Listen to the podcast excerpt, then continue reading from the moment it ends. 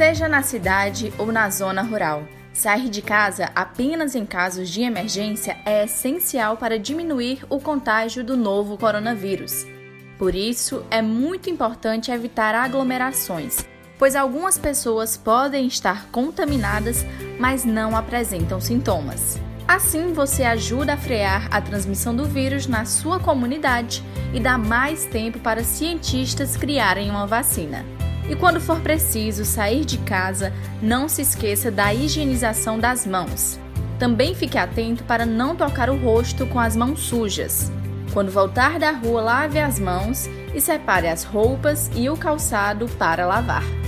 Projeto Tome Tento Coronavírus. Jaiane Rodrigues e Pedro Miranda a Universidade do Estado da Bahia a serviço da sociedade. Esse conteúdo conta com a certificação de especialistas da Fundação Oswaldo Cruz.